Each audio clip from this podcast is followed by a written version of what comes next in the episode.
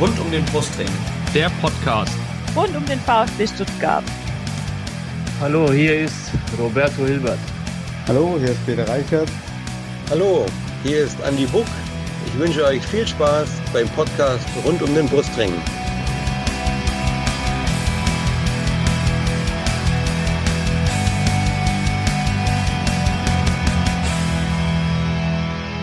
Herzlich willkommen zum Podcast rund um den Brustring. Mein Name ist Lennart und dies ist unsere 45. Sonderfolge. Wir blicken zurück auf die erste Saisonhälfte. Die ganze Hinrunde ist es ja noch nicht. Das VfB und wir tun das nicht alleine, sondern wie in den letzten äh, Halbserien eigentlich fast immer tun wir das gemeinsam mit dem Brustring Talk, mit den Kolleginnen und Kollegen dort. Da begrüße ich zum einen die Jasmin. Hi. Hallo.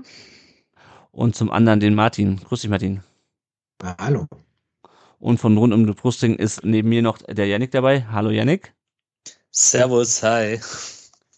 Ja, und im ersten Teil, den ihr bei den äh, Kollegen vom äh, Brustring Talk hört, da haben wir schon auf die Spiele äh, der Hinrunde geblickt. Wir haben auch schon so ein bisschen über die, äh, die, die Mannschaft gesprochen. Wir haben auch vor allem über die Highlights und die Lowlights, ähm, die wenigen Lowlights dieser, dieser Hinrunde gesprochen. Ähm, haben auch ein bisschen auf die Transfers im Sommer, im vergangenen Sommer geschaut und äh, jetzt geht's im zweiten Teil, geht es, soll es ein bisschen um den Kader gehen, äh, um äh, das, was abseits des Platzes passiert ist, denn äh, selbst wenn es beim VfB sportlich gut läuft, äh, gibt es ja immer noch eine Menge Sachen, über die man sich ärgern kann. Ähm, und am Ende wollen wir noch einen kleinen Ausblick wagen auf die Rückrunde, die jetzt, oder beziehungsweise das letzte Spiel der Hinrunde, das jetzt am Samstag ansteht gegen Borussia Mönchengladbach und dann natürlich die Rückrunde und wir wollen natürlich wissen am Ende, wohin geht nach der ganzen Scheiße diese Reise. Aber erstmal gucken wir ähm, auf den Kader. Wie gesagt, wenn ihr euch erstmal noch die Spiele äh, Review passieren lassen wollt, dann hört gerne beim äh, bei den Kollegen vom Brustring Talk rein und wir kümmern uns jetzt um den Kader. Aber was ganz interessant ist, ähm, dass wir sieben Spieler äh, in dieser Hinrunde haben, die äh, alle Spiele gemacht haben. Das sind Anton, Nübel, Karasor, Fürich, Sagadu, Leveling und äh, Silas. Die haben alle Spiele gemacht, nicht alle über die volle Distanz, ähm, aber alle waren in jedem Spiel auf dem, auf dem Platz und es, insgesamt gibt es einen Stamm von 16 Spielern, die zwölf oder mehr ähm, Spiele gemacht haben. Martin, ist das auch so ein bisschen, wir haben ja eben schon bei euch im, ähm, am Ende ein bisschen über die Mannschaft gesprochen, ist das auch so ein Erfolgsrezept dieser, dieser Hinrunde gewesen, dass wir eine so eingesp äh, eingespielte Mannschaft hatten? Ja. Also ich glaube, dass der, sag mal, der Kern oder das Gerüst natürlich gleich geblieben ist, hilft natürlich wahnsinnig. Also, dass du, dass du so Fixpunkte hast, und ich würde jetzt mal vom, vom Tor gehen, Nübel, absoluter Fixpunkt, mit Anton davor und letztendlich auch Sagadu, also der letzte Saison ja doch etwas noch ja, nicht in Verruf war oder ein bisschen fraglich war, aber der sich jetzt wahnsinnig auch gemacht hat. Ähm, super stabile Spieler, dann hast du mit Stiller, der fast alle Spiele gemacht hat, auch einen wahnsinnigen Fixpunkt. Karasor muss man ja auch nennen, finde ich, der ist auch immer ein ganz, ganz wichtiger Spieler und natürlich vorne Girassi und, und so dieses, dieses Gerüst hat sich eigentlich hatten wir diverse Wechsel, also manchmal, ja, also dann, dann war mal der eine oder verletzt, dann hat mal der andere gefehlt.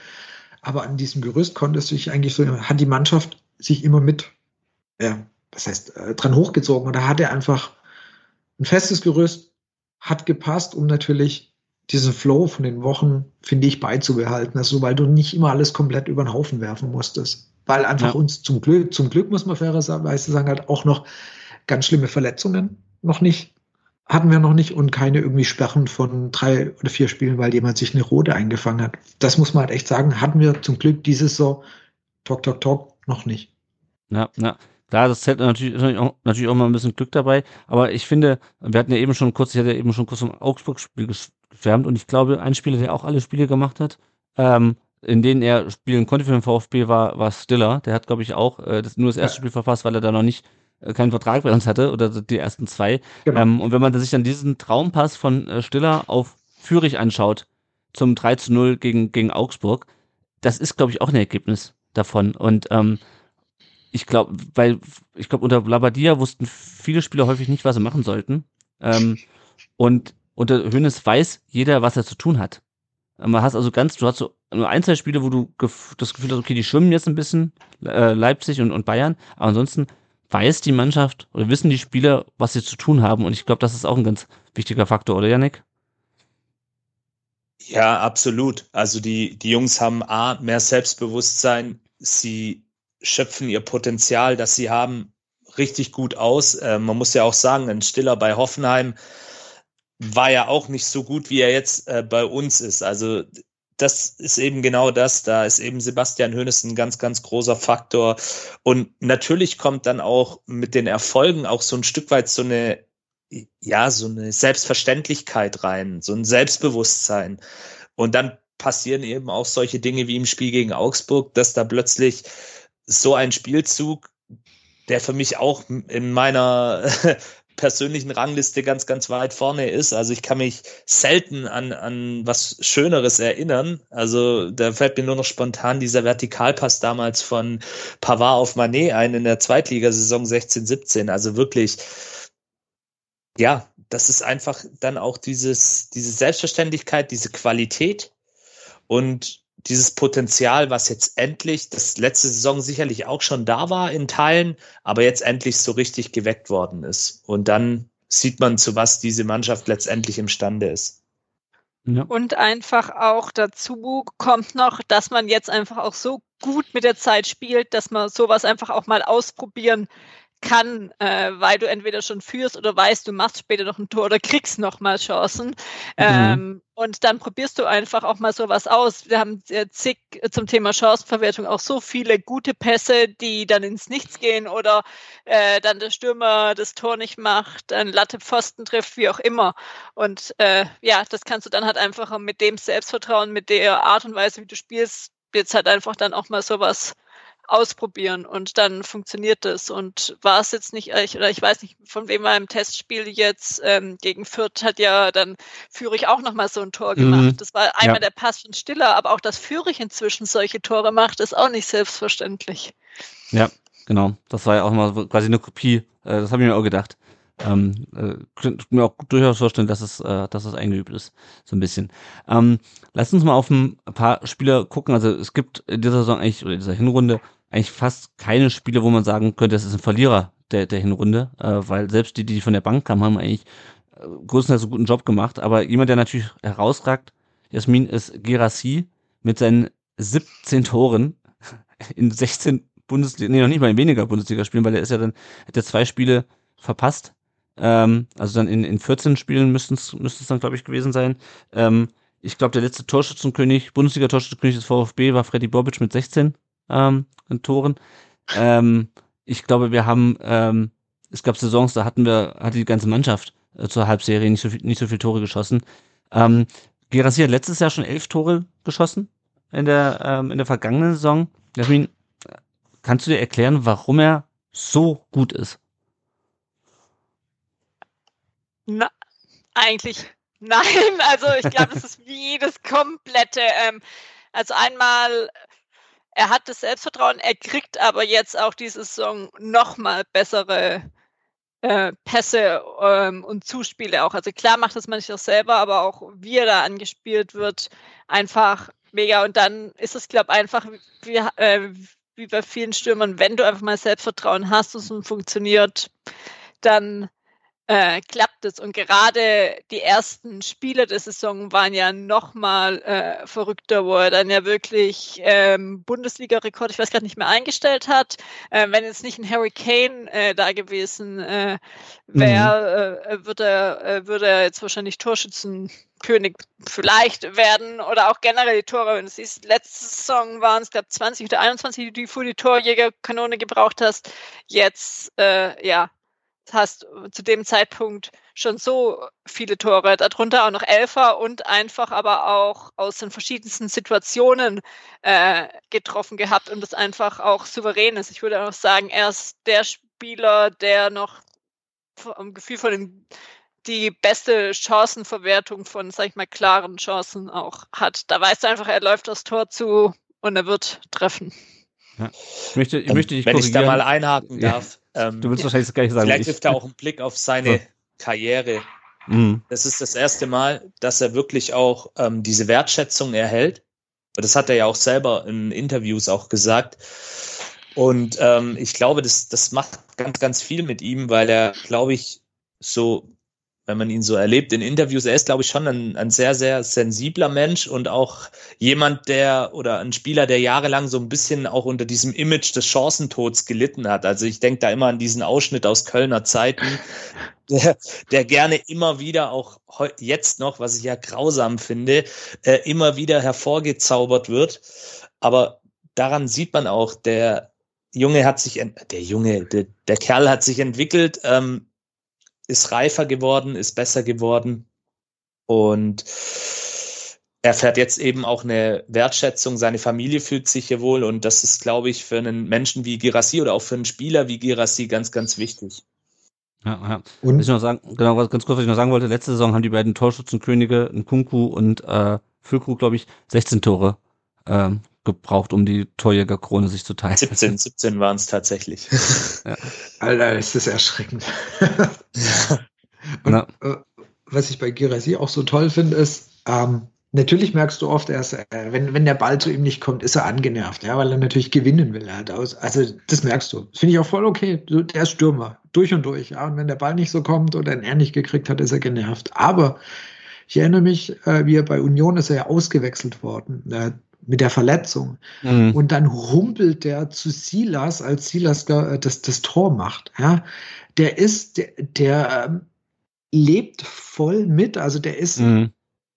solange er da ist, auf jeden Fall voll mit dabei. Und, und auch dann gibt es, es gibt Bilder von ihm oder also so Sequenzen, ja, dann, dann war es zur Halbzeit, dann klatscht er die Mitspieler an und sagt, hey, du, du merkst so, super gemacht, Jungs, weiter, weiter. Der ist, glaube ich, auch nicht nur das Spielerische, er ist auch einfach ein Spieler, der, glaube ich, für die Mannschaft gerade sehr wichtig ist, weil er die eben auch pusht und, und weil er komplett mitgeht, dabei ist und wirklich mit vollem Herzen gerade da mitkickt. Und das merkst du, finde ich. Und er ist vor allem auch ein Führungsspieler. Ne, das war der Richtig, Hönes, ich, genau, das, das, das meine ich, dies, dieses in, in der Halbzeit, äh, wie gesagt, ich weiß ja. nicht, welches Spiel das war, wo er wirklich, wo er jeden abgeklatscht hat, hey, super gemacht. Also weißt du, du merkst so wirklich dieses Positive, also dem, dem Kollegen, dem Mitspieler zustimmende, das ist wahnsinnig wichtig. Ja, ja. ja. Ja, ja, und ne, das hat ja, glaube ich, Hönes auch schon letzte Saison gesagt, dass er direkt auch Verantwortung übernommen hat und auch diese Szenen, wo er sich dann über, über die Tore von, von Unda freut, ja, wo er ihm dann so Thumbs up gibt, ich weiß nicht mehr, welches Spiel das war. Ähm, Frankfurt, Frankfurt. Frankfurt, genau, ja, ja, genau. Aber auch, was mir auch nochmal, diese Szene, die mir auch nochmal gerade im Bewusstsein gekommen ist, das war, welches Spiel war das, wo der Brüch verletzt, verletzt ausgewechselt wurde? Frankfurt. Ähm, Frankfurt auch Frankfurt, wo die Mannschaft ja. dann die Pause nutzt, sich im Kreis zusammenstellt und die Taktik bespricht. Und zwar von ganz alleine. Ja? Ähm, das ist auch nochmal, das hatten wir ja von, vorhin schon mit der, mit der, ähm, wo wir auf die ganze Mannschaft geblickt haben, hat das weniger mit Gerassi zu tun. Aber das finde ich halt auch so ein, so ein geiles Zeichen, ja? dass die dann halt sich da hinstellen und sagen, okay, wie können wir das besser machen? Das ist Wahnsinn. Also, ja. Ähm, über Undaf haben wir, haben wir auch schon äh, ein bisschen gesprochen. Ich hatte ja schon gesagt, ich habe mich auf den wahnsinnig gefreut. Ähm, Yannick, Dennis Undaff ist auch nur Tore jetzt äh, in der Bundesliga, ein Tor im Pokal. Dem wird jetzt auch, glaube ich, äh, ganz unabhängig davon, ob jetzt Gerassi verletzt ist oder beim Afrika Cup äh, die Tore schießt, ähm, dem wird es in den nächsten Wochen eine ganz wichtige Rolle zukommen, oder? Meinst du, dem, dem ist er gewachsen? Ja, das traue ich ihm zu, auf jeden Fall. Ähm, er hat in der Premier League, auch wenn er da nicht immer Stamm gespielt hat, ich bin ja auch jemand, der diese Liga regelmäßig verfolgt. Er hat da auch seine Tore gemacht. Er ist in Stuttgart richtig gut angekommen, nachdem er ja auch mit einer Verletzung gestartet ist quasi. Ist ein guter Typ einfach, der weiß auch, was er hier hat, ähm, welche große Chance auch ihm letztendlich jetzt geboten wird, äh, Stichwort Julian Nagelsmann, mhm. ähm, der ja auch schon mit ihm in Kontakt getreten ist und äh, diesen Traum, den er ja auch hat, ähm, da bei der EM für Deutschland zu spielen. Also von daher, das traue ich ihm absolut zu, dass er da in diese Rolle in, die, in diese Rolle ist er schon reingewachsen, weil er hat seine Tore, du hast es gerade gesagt, äh, gemacht. Und ich glaube auch, dass er als Charakter in der Mannschaft anerkannt ist und ja, da auch ein Stück weit, ähm, vielleicht Führungsspieler wäre vielleicht ein bisschen zu viel gesagt, aber durchaus einer auch ist, der vorangeht und mhm. die Jungs auch mitpushen kann. Ja. Ja, also da, da bin ich echt mal gespannt, ähm, wie das jetzt, wie das jetzt weitergeht. Ich traue ihm, ich traue ihm auch zu. Äh, und sowohl bei Undorf als auch bei Nübel, äh, Martin, habe ich, äh, kommt mir der alte Spruch in den Sinn: Never fall in love a lone player. Wir hatten das ja eingangs, sind beide ausgeliehen. Die äh, Weiterbeschäftigung von beiden ist, ist glaube ich, sehr stark auch vom Saisonausgang ähm, abhängig. Aber wenn wir nochmal auf Nübel zu sprechen kommen, den wir, auf, über den wir auch schon gesprochen haben. Neun Spiele ohne Gegentor. Sechs Bundesligaspiele zu null. Drei Pokalspiele, okay, Pokal haben wir eh noch kein Tor kassiert, aber sechs Bundesligaspiele zu null. Ähm, wie viel davon äh, hängt an Nübel und wie viel hängt an, an der Abwehr? Was meinst du? Also ich glaube, das eine ist, wir hatten vorhin schon ganz kurz über Keeper. Kobel war auch einer, der hat der Abwehr Sicherheit gegeben, weil die wusste, wenn wir irgendwie, wenn, wenn wir doch mal einen Fehler machen, da steht der Kobel. Und genau das strahlt Nübel jetzt auch wieder aus. Ich glaube, die wissen, Anton, wer auch immer, Sagadu, wer auch immer da ist, die wissen, sollten wir doch mal einen Fehler machen, dann steht der Nübel in, in der Kiste, äh, Kiste und der wird uns das Ding wieder rausholen. Und das gibt der Abwehr natürlich ein wahnsinniges Selbstvertrauen, glaube ich. Wenn du einfach weißt, mhm. hinter dir ist einer, da, da musst du nicht, du musst nicht nach hinten gucken und denken, scheiße, äh, verkackt das jetzt wieder, also jetzt mal ganz böse gesagt bei Müller, sondern, oder was, was für einen Fehler macht er, sondern die wissen, ey, im Zweifelsfall, der holt das Ding noch irgendwie raus. Ich glaube, das macht wahnsinnig viel aus. Und das ja. stabilisiert die Abwehr und deswegen, wir hatten diese Saison bisher erst 19 Gegentore. Das ist, mhm. also Finde ich wirklich sehr, sehr gut. Wenn du dann noch überlegst, dass wir fünf gegen, ähm, gegen Leipzig gefangen haben, ja, ja, dann, dann, dann ist die Anzahl von den Gegentoren auch über die ganzen Spiele hinweg echt ein Verdienst von dieser Konstellation, dass wir einen guten Keeper haben, der auch wirklich ein paar Dinge rausgeholt hat, von denen ich mir sicher bin, dass er einen Florian Müller nicht rausgeholt hätte. Ja. Also du merkst einfach, der hat eine ganz andere Qualität. Was ich total krass finde, ist, dieses von dem ersten Spiel an, diese Nübelrufe. Dieses, mhm. dieses ähm, hätte ich nicht gedacht, weil hier Thema Leihspieler und so weiter kommt von Bayern, ne, keine Ahnung, aber der hat wirklich von, von der ersten, ja, vom ersten Spiel an die Unterstützung aus dem Stadion und ich glaube, das tut ihm auch wahnsinnig gut. Ich meine, ja. du wirst immer nur hin und hin und her gereicht, ja, du warst bei Bayern, dann sitzt auf der Bank, dann wirst du nach Monaco verlieren und dann hast du eine Kurve, die bei jedem Mal, wenn du irgendwie einen Ball um den Pfosten längst, Nübel, Nübel ruft. Ich glaube, da wächst du dann auch noch mal so ein Stück über dich raus. Also ich glaube, das tut ihm auch wahnsinnig gut. Ja, da ja. war ich auch überrascht, bis heute immer noch, weil ähm, ich sag mal, er ist unter den Spielern jetzt nicht der auffälligste, weil er hat seine paar Paraden, aber auch nicht so viel, weil gar nicht so viel aufs Tor kommt. Wir hatten auch schon Spieler, die äh, Torhüter, auch Kobel, der hatte der viel mehr Paraden mehr zeigen müssen, weil ja. du davor einfach viel mehr nach hinten gekommen ist. Und der hat vielleicht pro Spiel manchmal gar nichts, wenn ein, zwei ist, dann aber auch auf dem Punkt, dass er dann das ist und auch einfach dieses Selbstbewusstsein, wenn du weißt, dass ein Eck oder Freistoß in Strafraum kommt, einfach du weißt, er wird den Ball rausbekommen, fangen, wie auch immer. Es ist nicht so wie letzte Saison mit Miller, wo du äh, davor fast einen Herzkasper bekommen hast, wenn du wusstest, wo es hingeht. Von dem her echt Respekt und auch wirklich, ja, seit, wir hatten es vorhin, seit Kobel, der erste Torhüter, wo du wirklich beruhigt sein kannst und richtig gute Qualität. Und ja, wird spannend, was da im Sommer passiert. Ja, und ganz kurz, mhm. sorry, Le Lehmann vorhin, das war auch so, ja. wenn da eine Flanke kam, wusstest du, Lehmann, der pflückt dir den runter. Und dieses, mhm. Äh, das, das ist für uns Fans, fühlt sich das verdammt gut an und ich glaube eben auch für die Mannschaft, was eben zu, dann kommt wirklich das eine zum anderen. Ja, ja. Und es ist ja nicht nur das. Ne? Also wenn man sich die Spieleröffnung anschaut, du weißt bei Nübel, also du, wenn eine Flanke kommt, da weißt du schon, okay, in 99% der Fälle hat er die, aber in dem Moment, wo der den Ball in den Händen hat und mit den Füßen wieder auf den Boden aufsetzt, wirft er den quasi schon wieder ab. Also das ist was, das habe ich auch lange nicht mehr bei einem VfB-Torhüter gesehen. Ähm, der, der fängt die Flanken ab, aber ist schon mit den Gedanken in der Spieleröffnung. Und das, das eröffnet uns natürlich ganz andere Möglichkeiten, wenn der Torhüter quasi noch in der Luft ähm, den Gegenangriff einleitet ja, und, ähm, und die Abwürfe auch wirklich gut macht. Äh, und das ist eine Qualität, wie ich, da wiederhole ich mich, ähm, die hat lange kein VfB-Torhüter mehr gezeigt. Kobel hat auch schon sehr gut mitgespielt teilweise, aber wirklich dieses, dieses, dieses, dieses, dieses gar nicht lang rummachen, nicht nochmal irgendwie den Ball irgendwie aufditschen lassen und rausschlagen, so dieses klassische, was wir noch von früher kennen, ja, ähm, Franz Wohlfahrt früher, ja, Ball erstmal aufditschen lassen, nochmal gucken, dann hochwerfen, rauskicken oder mal hinlegen oder sowas. Ich meine, gut, wir spielen, heute wird auch anderer Fußball gespielt. Ähm, aber das, das finde ich wirklich ganz, ganz stark von Nübel, diese, diese Spieleröffnung. Und ich ähm, ähm, ja, hoffe auch, dass das in der, äh, in der, in der Rückrunde so weitergeht. Ähm, und wir hatten auch gerade schon über Anton gesprochen. Ich muss sagen, ich habe ja, äh, ich muss auch Abbitte leisten. Ich habe im, im, im Frühjahr irgendwann stehen, boah, boah, ich weiß nicht, ich weiß nicht, ob ich mit Anton noch in die nächste Saison gehen würde. Und ich muss das, ich muss aber sagen, ich kann das auch begründen, weil ich ganz häufig bei Anton das Gefühl hatte, ähm, der lässt sich zu leicht überspielen. Äh, er hat natürlich auch klar, das hängt natürlich auch immer mit Trainern zusammen und mit der Gesamtverfassung der Mannschaft. Aber Anton spielt gerade auch die beste Saison seines Lebens, das muss man auch dazu sagen. Ähm, aber auch das ist natürlich was, was du nicht irgendwie aus dem Nichts heraus machst. Du schaffst es jetzt halt gerade das, ähm, das, das ähm, abzurufen auch. Ja, also ist defensiv super sicher, lässt sich kaum noch überspielen, was äh, früher häufiger mal ein, Problem war.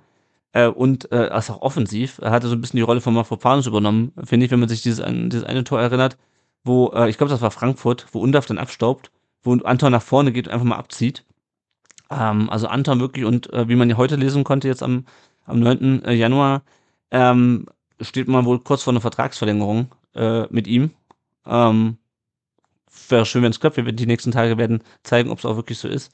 Äh, aber Anton finde ich ähm, auch, ja, wie so viele Spieler in dieser Mannschaft einfach eine, eine krasse Entwicklung genommen, oder Martin? Wahnsinn. Und weil du jetzt gerade, äh, das habe ich noch gar nicht gelesen, also es wäre, finde ich, wahnsinnig wichtig, wenn der bleibt. Der ist wirklich, ähm, er ist ja auch in dieses Kapitänsamt reingewachsen. Ja, also mhm. weil das war ja auch so Endo geht, äh, wer übernimmt das Kapitänsamt? Anton macht es und er füllt es gut aus. Und was du bei ihm auch schon gesagt hast, ist, ich finde es ja nicht nur, dass er in der Abwehr sicher ist. Er ist ganz oft einer, der auch Angriffe einleitet, der mit vorne geht, äh, mit nach vorne geht. Und das ist eben auch eine Qualität, die ihn auszeichnet. Ich meine, er hat letztes Jahr gegen äh, Augsburg am Ende des 2 zu 1 gemacht.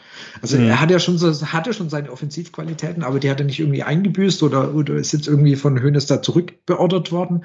Nee, auch er ist weiter offensiv echt zu sehen und bringt sich da ein und trägt einen riesen Anteil dazu, dass eben die Abwehr so stabil ist und vor allem, dass die Mannschaft ich glaube, äh, eben auch dieses, dieses Gefüge von der Mannschaft. Er ist wirklich ein Führungsspieler, absolut.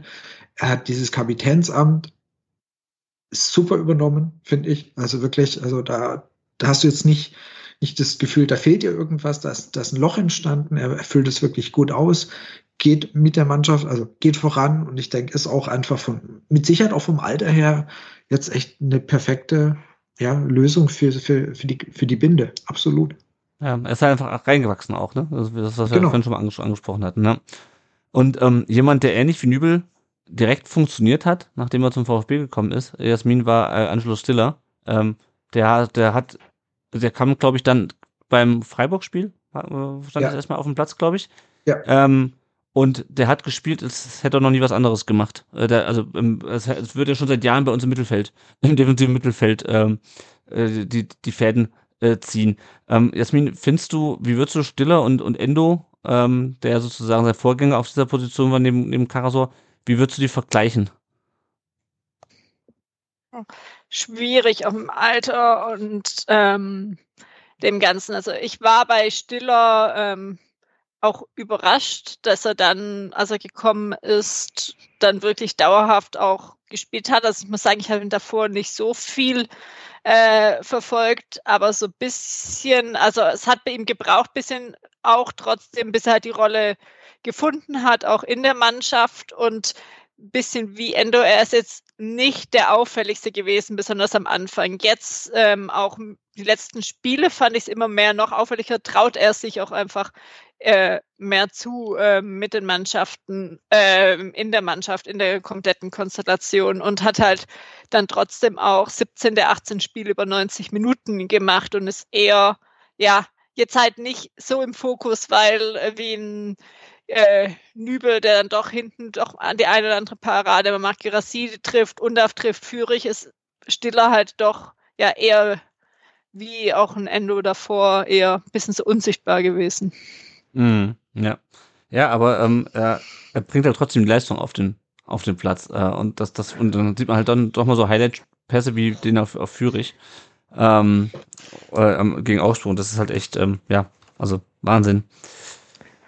Und wir wissen da jetzt auch, wieso einfach auch ähm, Hönes so viel auf ihn hält, der ihn ja wirklich die kompletten seine Stationen immer mitnimmt. Das ist ja. ja auch selten so, dass es auch in der Konstellation äh, klappt und jetzt eben er auch mit den anderen Spielern da eben gute Chancen oder sag ich mal auch seine Sachen zeigen kann und sich auch weiterentwickeln kann. Auch noch ja äh, sehr sehr äh, junger Spieler. Ja, ja. aber äh, das ist eh interessant, wenn man überlegt, dass gerade sowohl Jeong äh, wie auch ähm, äh, Stiller, dass das ja so, hört sich jetzt blöd an, dass das ähm, Höhnestransfer sind. Also wirklich Spieler, mhm. die er ja eben noch von den Bayern kennt und, und sich wieder geholt hat. Also ich, ich glaube einfach, weil er wusste, was die für eine Qualität haben. Ja. Logischerweise. Na, äh, na. Aber auch, äh, auch äh, Jörn, den haben wir aus, äh, aus Freiburg geholt. Äh, klar, der hat ja nicht mehr die Rolle gespielt, aber auch da musst du erstmal sagen, okay, der entscheidet sich jetzt dafür zum VfB zu gehen. Ähm, oder auch Stiller. Ich meine, Hoffenheim, äh, gut, die hätten auch noch fast absteigen können Ende letzter Saison. Ähm, aber ja, also ich glaube, die sind wirklich ganz viel wegen ihm gekommen. Ja, also, ja. Muss, muss man fair, fairerweise sagen, natürlich, am Ende muss verhandelt werden, muss die Kohle stimmen, keine Frage, aber ich denke, Hönes war bei beiden, vor allem bei Stiller, denke ich, ein sehr, sehr großer, ja, ein sehr großer Anteil für den Wechsel war der Trainer, muss man mhm. fairerweise sagen. Was ja. aber auch trotzdem noch ein Risiko auch von seitens der Spieler ist, weil du weißt nie, wie Absolut. lange ein Trainer gerade bleibt, besonders VfB. in der Situation beim VfB, genau. Also gerade Relegation geschafft, wenn du jetzt sagst, Bayern, okay, das ist inzwischen auch nicht mehr so, aber da weißt du, der Trainer bleibt vermutlich ein bisschen. Aber beim VfB hätte wie die Saison davor die ersten sechs Spiele verloren und dann ist der äh, Trainer sehr schnell Geschichte. Also das wirklich auch nochmal auch Respekt an die Spieler, dass sie das dann wirklich auch äh, so gemacht haben und aber auch trotzdem auch von VfB-Verantwortlichen ihnen trotzdem was aufzeigen, was Gutes aufgezeigt haben müssen, dass sie sich dafür entschieden haben, den Schritt eben zum VfB zu machen. Ja, ja definitiv.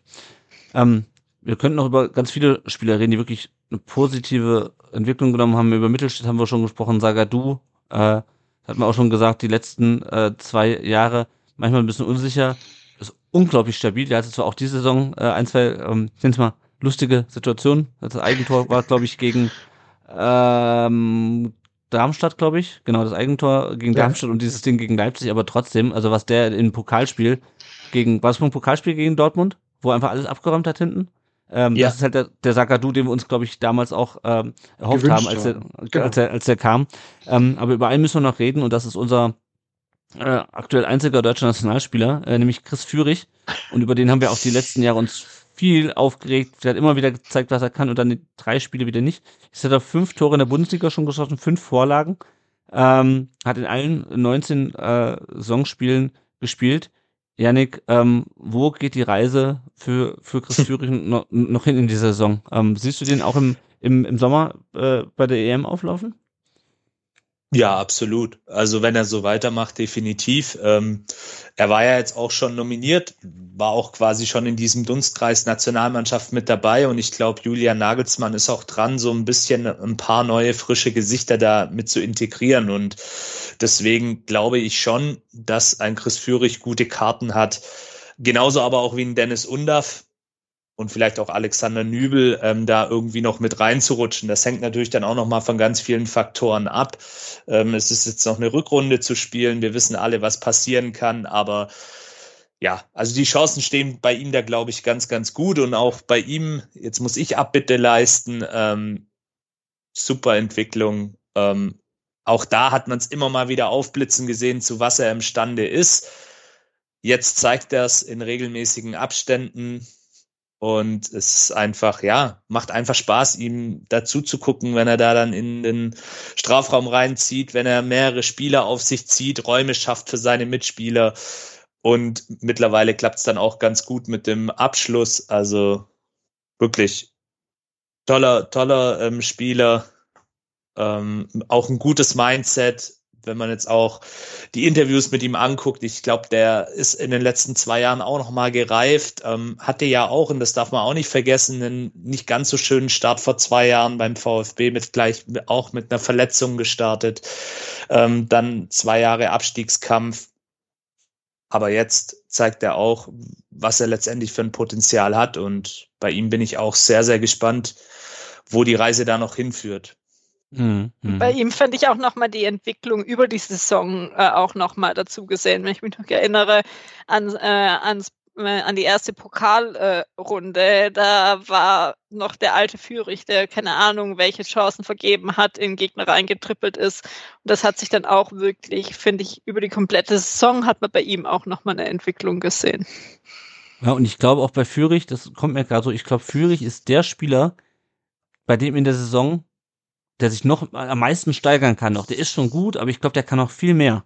Ähm, eben weil er sowohl das äh, schon viele Vorlagen gegeben hat, aber auch torgefährlicher geworden ist. Und ich glaube, von dem, und deswegen spielt er auch Nationalmannschaft, äh, vielleicht, ähm, von dem könnten wir, können wir, sehen wir in der Rückrunde noch mehr, als er schon gezeigt hat. Das ist mein, mein Hot Take hier, meine Prophezeiung. Ähm, Führig, wenn es so weiterläuft mit der Mannschaft, dann wird er noch mehr einschlagen in der Rückrunde, als er sowieso schon getan hat. Wir werden im Sommer sehen, bei unserem dann hoffentlich wieder gemeinsamen Saisonrückblick, ob das so, ob das auch so ähm, eingetroffen ist wir müssen noch über, was heißt wir müssen, wir sollten noch mal ein paar Spieler sprechen, die so ein bisschen ähm, trotz der, der, der positiven Entwicklung so ein bisschen Sorgenkinder sind und mir kommt da äh, Jasmin als allererstes Silas ähm, in die in den Sinn, der immerhin auch drei Tore gemacht hat in der Liga und zwei im Pokal, der aber für mich gefühlt nach seiner Verletzung nie wieder das Level erreicht hat, das er vor der ähm, vor der langen Verletzung hatte. Ähm, auch jetzt nicht, wo es so gut läuft. Ähm, man hat diese eine, das eine tolle Tor gegen, äh, was gegen Frankfurt, glaube ich, wo er den, den, den, nee, gegen Union, wo er noch kurz verzögert und den, den, sich den Torwart ausguckt. Das war technisch, technisch super. Ja, genau. Aber ähm, er könnte noch viel, viel mehr. Wie siehst du es, Jasmin? Ja, es ist, sag ich mal, auf dem Niveau, wo wir halt momentan sprechen, ist es eher, ja, wo ich mal stillstand, am Anfang der Saison fand ich ihn noch besser, auch mit dem, was man wusste, dass es oder dass es ja noch dauert, bis er von seiner Verletzung wieder zurückkommt. Da hat man mehr von ihm gesehen. Und dann aber einfach finde ich, ist er im Verlaufe der Hinrunde ein bisschen untergegangen, immer noch auf einem hohen Niveau. Und er noch eher, wo ich vorhin gesagt habe, Girassi mit die beste Chancenverwertung gefühlt, er die schlechteste. Er hat viel ja. mehr Chancen, die er machen könnte, dann würden wir vielleicht auch anders über ihn reden, aber so ist es wenig, wenig Weiterentwicklung bis eher ein paar Rückschritte ähm, gesehen zu haben. Und man muss halt trotzdem überlegen, er hat tr trotzdem alle 19 Spiele gemacht, also Pokal und Liga, aber auch mhm. zehnmal nur eingewechselt worden, neunmal ausgewechselt worden und eher auch mal eher so der, ähm, ein Spieler gewesen, der die ganze Zeit zwischen Startelf und Bank ähm, hin und her gependelt hat. Aber ja, äh, im Vergleich zu wie er schon sonst schon Tore gemacht hat und so, ja, nicht mehr so wichtig, aber auch, weil halt andere Spieler ähm, herausgetreten sind ähm, mit äh, Gerassi und Unda vor allem, die Tore gemacht hätten. Wenn jetzt ein Undaf nicht eingeschlagen hätte, hätte er wahrscheinlich auch vielleicht noch mehr äh, gespielt und hätte dann auch eine andere Rolle im Kader oder in der Mannschaft mhm. einfach gehabt. Ja, ich glaube, das ist vielleicht sein, bei ihm, ist bei ihm vielleicht gerade so eben dieses Ding, eben diese offenen, dieses Einwechseln, dann mal wieder von Start, von Beginn an dort wieder ausgewechselt werden.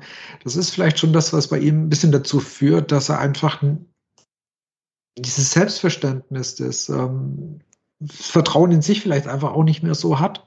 Also, weil ich meine, er hat im ersten Spiel hat er, glaube ich, zweimal getroffen gegen Bochum. Mm. Ja. Und ähm, und ich glaube, so diese, dieser Wechsel zwischen Einwechseln und Auswechseln, also quasi mal von Anfang an, mal, mal nur die letzten 20 Minuten, das ist, da ist er vielleicht nicht, das steckt er vielleicht nicht so einfach weg und das ist dann ein Gefühl so ein bisschen in seinem Kopf. Er ist manchmal, finde ich, nicht mehr so locker leichtfüßig, wie er, wie er schon war. Und dann eben, wie Jasmin gesagt hat, vergibt er halt echt teilweise verdammt gute Chancen, also wo du sagst, okay, Junge, die musst du eigentlich machen. Ja. Und das führt natürlich dann nicht dazu, dass er, dass er mehr Einsätze kriegt. Ja, dann kommt so eines eine ein bisschen zum anderen. Aber wir haben schon viel über Hönes gesprochen.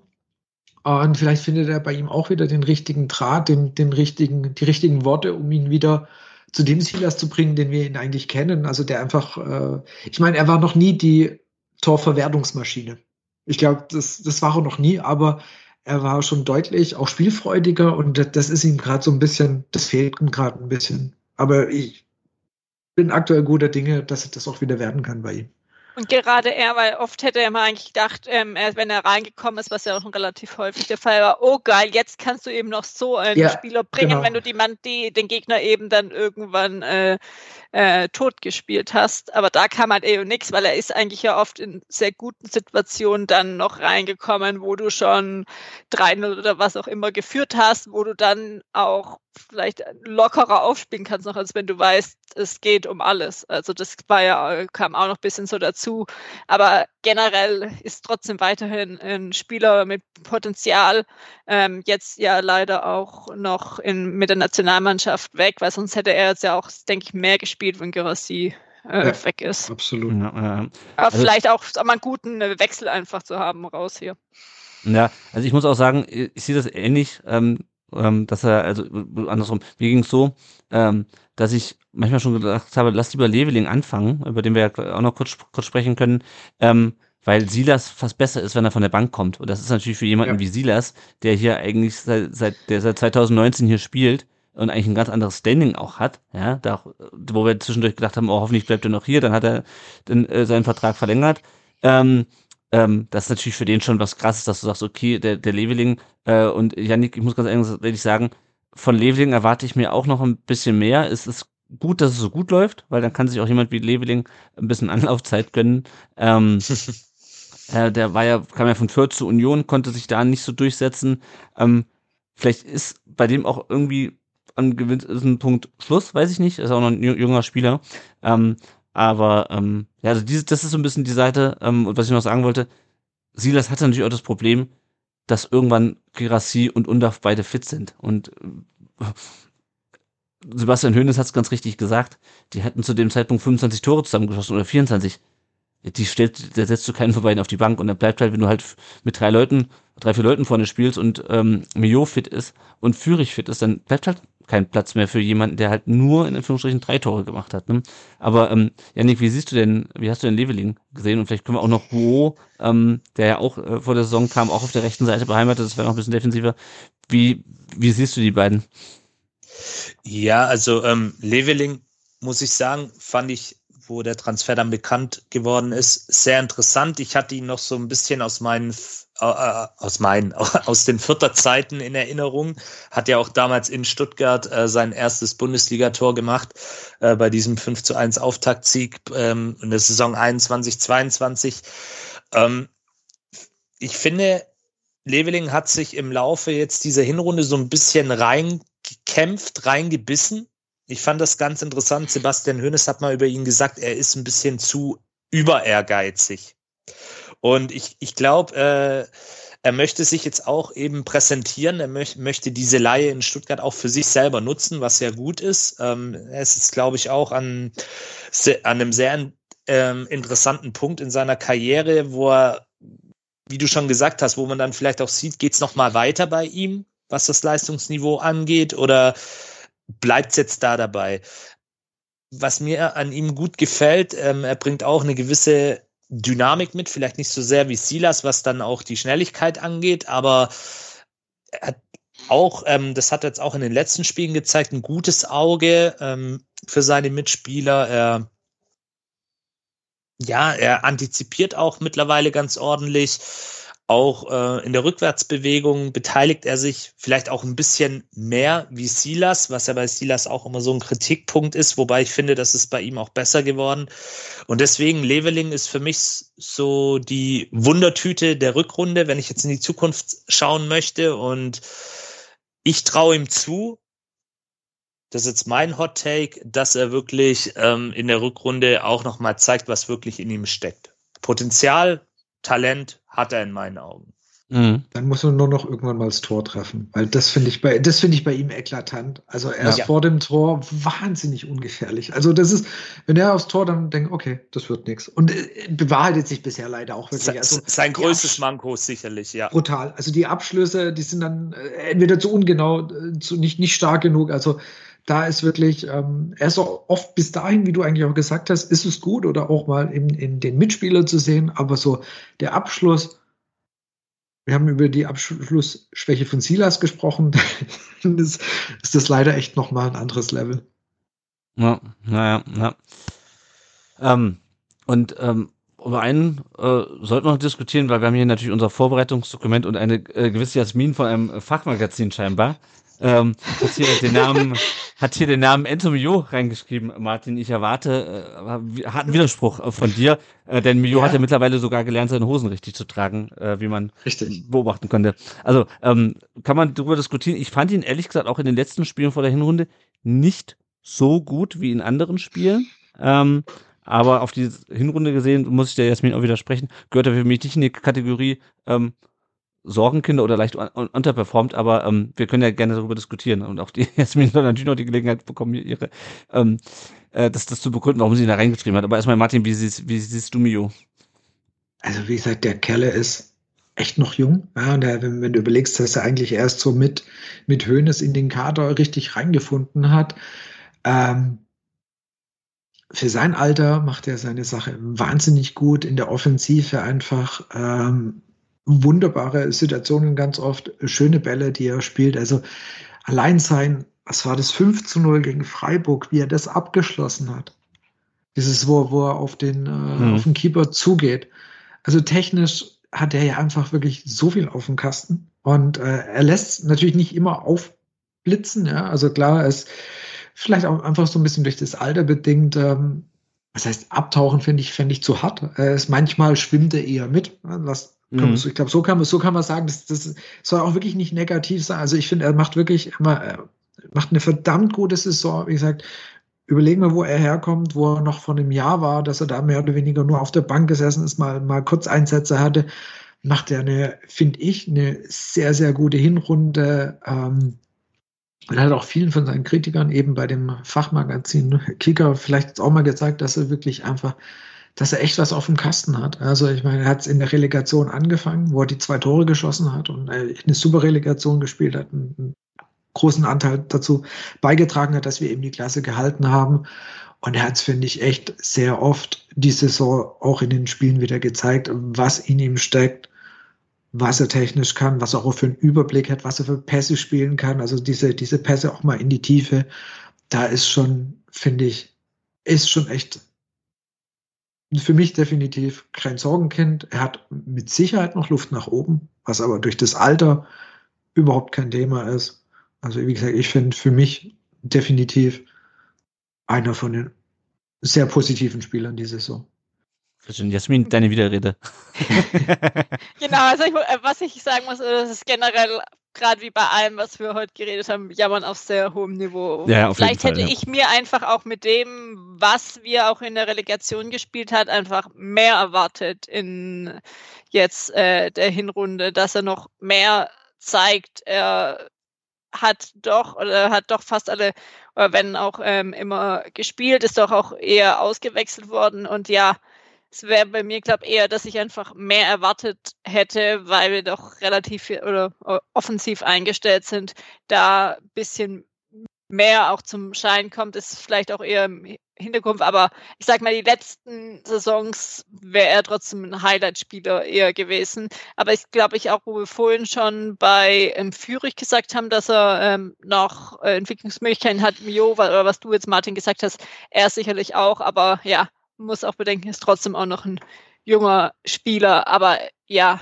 das glaube eher dann, also deswegen hatte ich, hatte auch ein Fragezeichen dahinter geschrieben, muss man dazu sagen. Äh, äh, ja, hat noch Entwicklungspotenzial, aber das müssen Spieler mit äh, so 21, ich weiß nicht, wie alt er dann genau ist, 20 oder ungefähr dann 21. Das, das 21. Ja, muss es in dem Alter auch noch geben. Inzwischen ist es für uns einfach selbstverständlich, dass Spieler in dem Alter schon so gut sind. Früher wäre das noch Kategorie junge Wilde gewesen, die gerade ja. äh, aus der Jugend gekommen wären. Und was man ja bei Mio vielleicht aussehen muss, es ist vielleicht auch so ein bisschen das Spielsystem bedingt, weil er spielt ja eigentlich diese klassische Rolle hinter den, hinter den Spitzen. Ähm, ja. Aber wir haben halt nicht mehr 2005, wo sich alles um Johann Miku bei, bei, bei Bremen beispielsweise dreht. Ja? Also er, er, das ist ja nicht dieser klassische Zehner, der jetzt die Bälle verteilt. Ähm, aber man hat ja beispielsweise dann gegen Heidenheim gesehen, wie sehr uns gefehlt hat. Also er ist nicht so dieser präsente Achterzehner, auch wie es vielleicht auch äh, ähm, Castro zu seinen besten Zeiten war äh, bei uns oder auch, auch davor. Ähm, aber ich glaube, das sind auch ganz viele ähm, ganz viele Szenen, die man nicht so wahrnimmt, wo man auch eigentlich denkt, okay, ein Achter müsste eigentlich viel präsenter sein, die aber dann trotzdem ähm, ganz wichtig sind. Man bekommt es halt nur nicht so mit, weil du halt dann vorne halt Gerassi und da Führig hast, die halt vielleicht noch ein bisschen aufsehenerregender ähm, spielen. Also das könnte vielleicht auch so ein Teil der, der, der Wahrnehmung einfach sein. Das ist ja, genauso wie Stiller oder auch, ich weiß nicht, ob wir den überhaupt bisher heute erwähnt haben. Äh, vorhin, glaube einmal maximal in Karasor hat auch ja. jedes Spiel gemacht. Also der, über den redet keiner. Der wäre auch in den letzten Saisons Spieler gewesen, die wir bei Positiven erwähnt hätten. Jetzt ist es selbstverständlich oder gibt es halt welche, die noch mehr äh, herausstechen und bei so vielen Toren. Mhm. Und bei dem Spielsystem sind es dann halt doch eher die, die ja dann nach vorne spielen. Okay. Gut, ja, außer Nübel oder Anton, ja. Okay. Bei Carasso ist es, glaube ich, einfach, der fällt. Es ist gut, wenn er nicht auffällt. Also es ist ja. bei, bei ihm positiv. Er macht seine Arbeit super unaufgeregt. Ja, es ist einfach einer, äh, auf den kannst du dich halt auch verlassen. Ja, der der ist, äh, macht seinen Job super, fällt dadurch gar nicht so arg auf. Und das ist bei ihm, finde ich, gar nicht abwertend. Also, weil das ist einfach durch die Position, die er spielt, ist es gar nicht so schlimm, wenn er nicht so auffällt er macht, er macht seinen Job und er macht einen super souverän. Und bei ja. Mio ist es noch, noch ähm, ist oft, weil du gerade vorhin gesagt hast, ja, oft macht halt Girassi Undaf.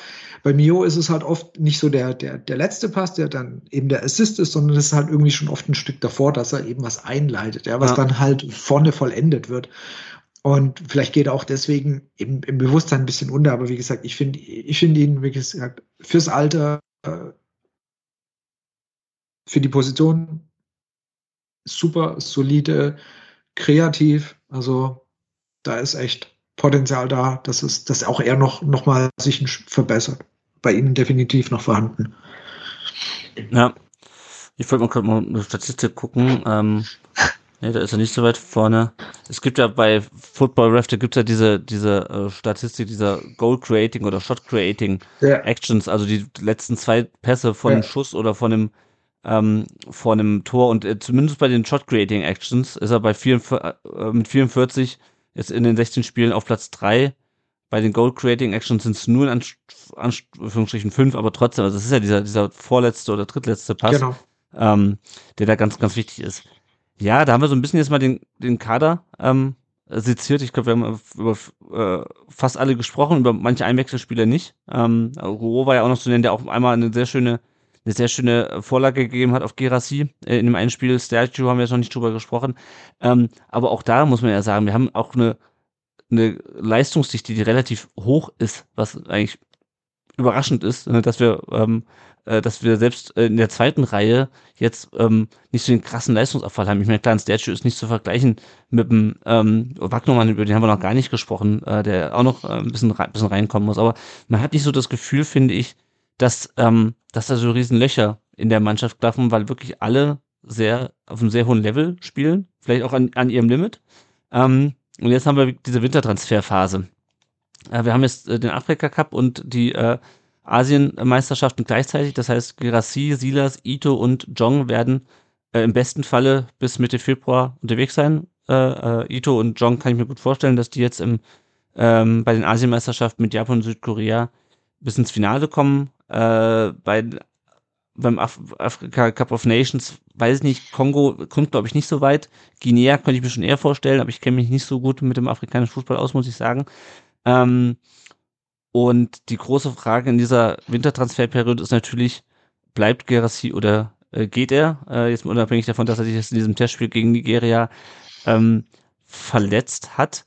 Ähm, man weiß immer noch nichts Genaues, gell? Man weiß immer noch nicht, vielleicht, wenn ihr das hört, wisst ihr, wisst ihr vielleicht schon mehr. Ähm, ist aber, glaube ich, alles und auch dieser Afrika Cup an sich ähm, ist jetzt kein nicht kein ausschlaggebendes Argument, ob er wechselt oder nicht, weil ansonsten wäre das schon längst über den Tisch oder eben nicht. Ähm, ich tendiere und äh, es gibt ja wohl diese Klausel, die muss gezogen werden. Also diese Klausel, diese 17 Millionen, ähm, die gilt nur, so kennen wir das ja auch aus dem Sommer, die gilt nur bis der Afrika Cup ähm, losgeht. Danach kann der VfB den Preis wieder bestimmen. Ähm, ich muss ganz ehrlich sagen, unabhängig davon, wie viel Geld wir für ihn kriegen, das ist natürlich auch wichtig, ähm, kann ich mir immer weniger vorstellen, dass er ähm, weggeht. Vielleicht werde ich in ein paar Tagen Lügen gestraft werden müssen. 9. Januar, der Januar ist noch lang, aber ich habe das auch schon mal gesagt. Also zum einen weiß Gerassi natürlich, dass er nicht mehr viele Chancen hat in seiner Karriere, ein richtig zu richtig großen Verein, und da gibt es nicht wenige momentan, äh, die größer sind als der VfB, aber es gibt sie, ähm, zu wechseln und nochmal richtig abzukassieren, was natürlich bei Fußballprofis kann man sagen, okay, müssen sie ihn nicht, aber trotzdem, also der hat nochmal die Chance, ähm, einen richtig großen Transfer zu machen. Und ähm, einerseits wird jetzt dieses Jahr 28. Er muss es, glaube ich, muss es auch machen, weil ansonsten ist die Chance vielleicht wieder weg. Wer weiß, ob er nochmal eine Saison spielt. Gleichzeitig ist er, wird er aber auch 28 und weiß aber, dass er vielleicht anders als ein jüngerer Spieler auch zu schätzen, was er hier hat. Ne? Also er ist jetzt Platz zwei in der Torschützenliste. Wir haben vorhin gesagt, ihm liegt äh, ganz Stuttgart zu Füßen quasi. Martin, was ist deine Prognose mit, äh, mit, mit, mit, mit Vorbehalt, äh, dass es anders kommen könnte? Ähm, wird Gerassi auch nach dem nach seiner Genesung und nach dem Afrika Cup weiter für den VfB Victoria gehen in dieser Saison. Ich muss noch zwei Sachen kurz zum Afrika Cup mhm. sagen. Also ähm, die sind in der Gruppe mit ähm, Kamerun, Gam Gambia und Senegal. Also das mhm. ist nicht unbedingt jetzt so die, die ähm, ganz einfache Gruppe, vor allem ja, Senegal, Kamerun äh, sind da zu sehen. Das heißt, da mal weiterzukommen, ist, glaube ich, gar nicht so super einfach. Ähm, es ist auch so, dass der Dritte weiterkommen kann. Also sie haben mhm. sehr eine, eine, etwas andere Gruppenkonstellation. Also einfach noch ein Ausblick da auf den Afrika Cup. Ähm, ich kann es jedem nur am Herz, ans Herzen legen, da unbedingt mal reinzukommen, macht in der Regel sehr, sehr viel Spaß. Ist echt nochmal eine ganz andere Art von Fußball, ganz anderes Turnier. Das mal ganz davon, genau. ganz kurz äh, äh, off, Offside. Genau. Genau, ähm, und was, was, was, ich noch, was, ich da, was ich da ganz noch einhaken möchte, ist, ja. ich, mich, mich nervt das auch so ein bisschen, dass sowohl bei Gerassi als auch jetzt bei Leverkusen alle immer spekulieren, oh, wie lange sind die dabei? Hoffentlich fliegen sie früh raus. Ja. Ich finde das, ich finde das, ich mich kotzt das an, ja, weil ich wünsche, also ich mache mir nicht viel aus, genau. ich mache mir nicht viel aus Nationalmannschaften, aber wenn wir hoffen, dass Deutschland im Sommer weiterkommt, wo kein Bundesliga ist, dann hoffe ich auch, dass Gerassi und Silas auch im Finale gegeneinander spielen, ähm, weil also nur ist ja wichtig für die Jungs. Ja, ja, ja eben. genau. Genau. Und ähm, ich glaube, der Afrika Cup ist so für die für diesen Wechsel, um jetzt auf das Thema Wechsel zu kommen, mhm. gar nicht das Allerschlechteste, weil wenn du jetzt als Verein Interesse an ihm hast und du sagst, ich ähm, ziehe jetzt die Ausstiegsklausel, dann weißt du ja, genau wie beim VfB, er kommt erst wieder später ja dazu. Also er kommt erst Februar, Anfang Februar überhaupt wieder zu mir in die Mannschaft. Und es kann für den einen oder anderen, der eine Direktverstärkung braucht, kann es ein Hinderungsgrund sein, kann sagen, okay, ich brauche jetzt einen Stürmer, ich brauche jetzt einen. Ja. Und dann fehlen ja drei bis vier Spiele. Und es kann bei dem einen oder anderen schon sein, zu sagen, nee, lass mal. Ich gucke mir den nochmal an, weil im Sommer hat er wohl wieder eine. Ich glaube, er hat ja in jeder Transferphase einen. Dann ziehe ich das Ding im Sommer. Dann, dann habe ich auch noch gesehen, wie er performt hat. Also ob er die, ob er das Ding hält, ob er sein, sein, sein Niveau hält.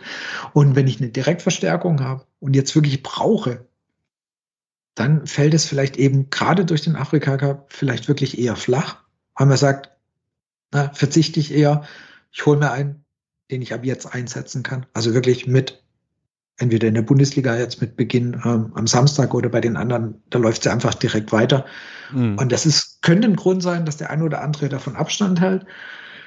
Ich bin auch ehrlich gesagt guter Dinge, dass er mit, wenn er wieder zurückkommt vom Afrika Cup, weiter bei uns ist und ähm, die Saison vermutlich noch bei uns fertig spielt.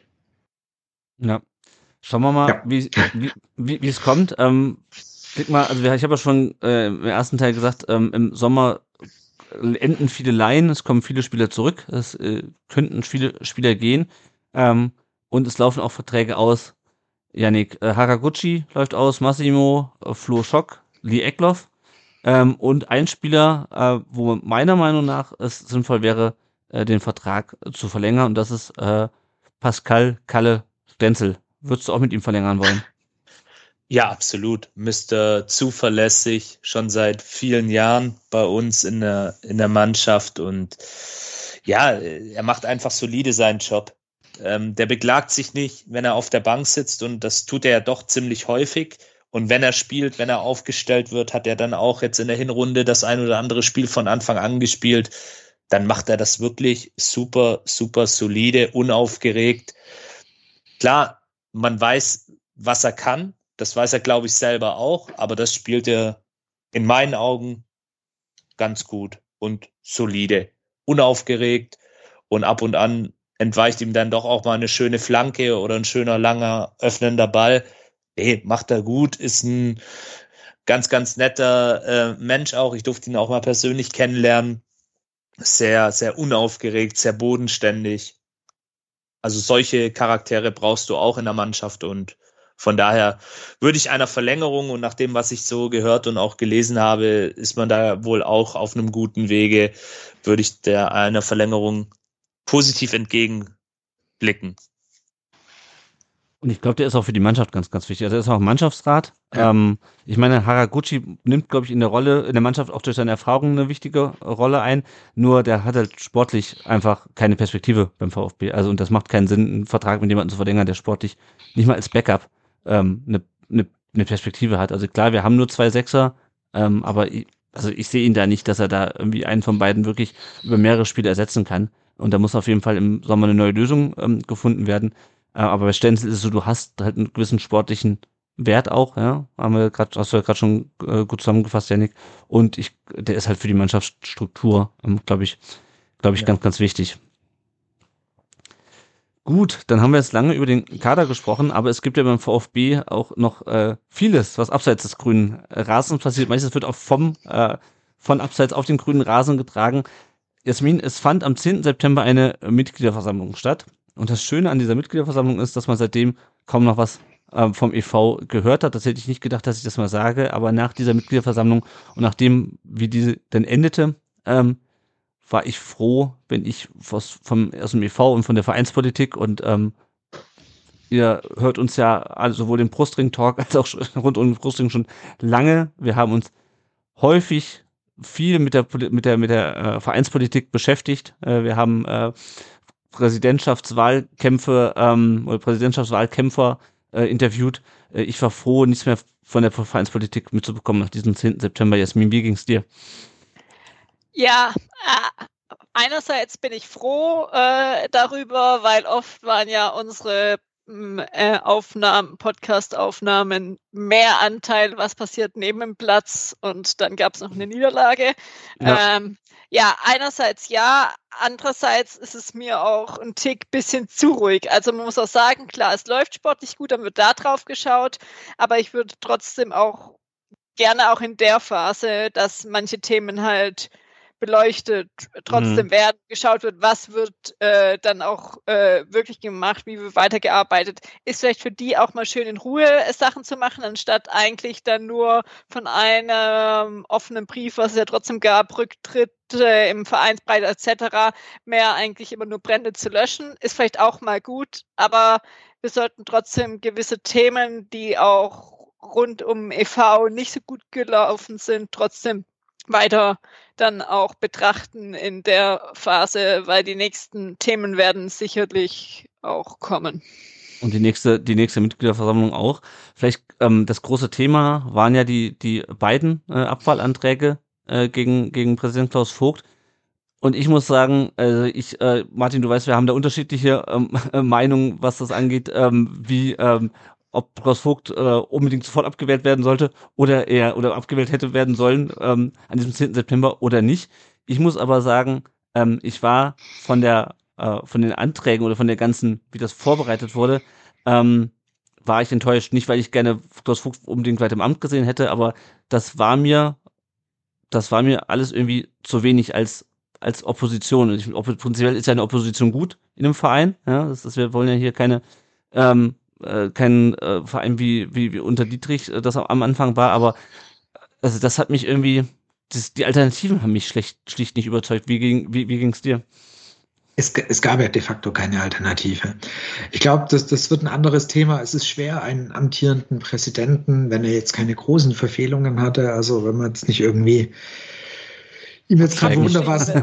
ja, was, was, genau, Abstiege wäre natürlich so ein Thema gewesen, aber, ähm, aber was, er hat jetzt, es, waren, es sind ja mehrere Kleinigkeiten, die man ihm mit Sicherheit ähm, ja, negativ auslegen kann. Aber es war jetzt nicht so, dass es dieses eine Riesending war, dass man gesagt hat, ach du Scheiße, was war denn das? Und das, deswegen war das ja auch schwer mit diesen Abwahlanträgen. Ja, deswegen, man konnte ja nur sagen, hier war was und dort war was und da hat er nicht im Sinne des VfB entschieden und ähm, Wettanbieter ist doof und das ist doof, ja.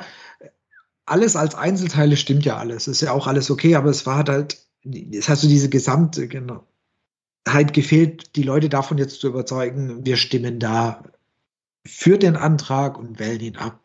Das bekommt eine, oder es wird, glaube ich, eine ganz andere ähm, ja, Bewegung bekommen, wenn es dann wirklich eine Neuwahl ist. Ja, das heißt, wenn es wirklich einen hm. Gegenkandidat gab, den gab es ja nicht. Ja? ja?